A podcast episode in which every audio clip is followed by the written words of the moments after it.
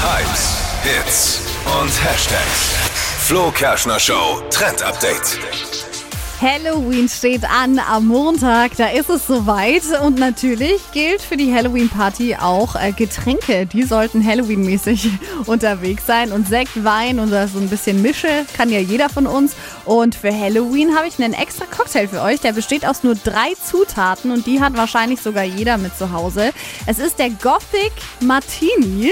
Und dafür braucht ihr einfach nur ein bisschen Wodka, zwei Esslöffel Beerenlikör und einen Schuss Zitronensaft. Fertig. Alles zusammen shaken und dann in so einem Martini-Glas servieren. Sieht mega fancy aus und schmeckt auch noch echt gut.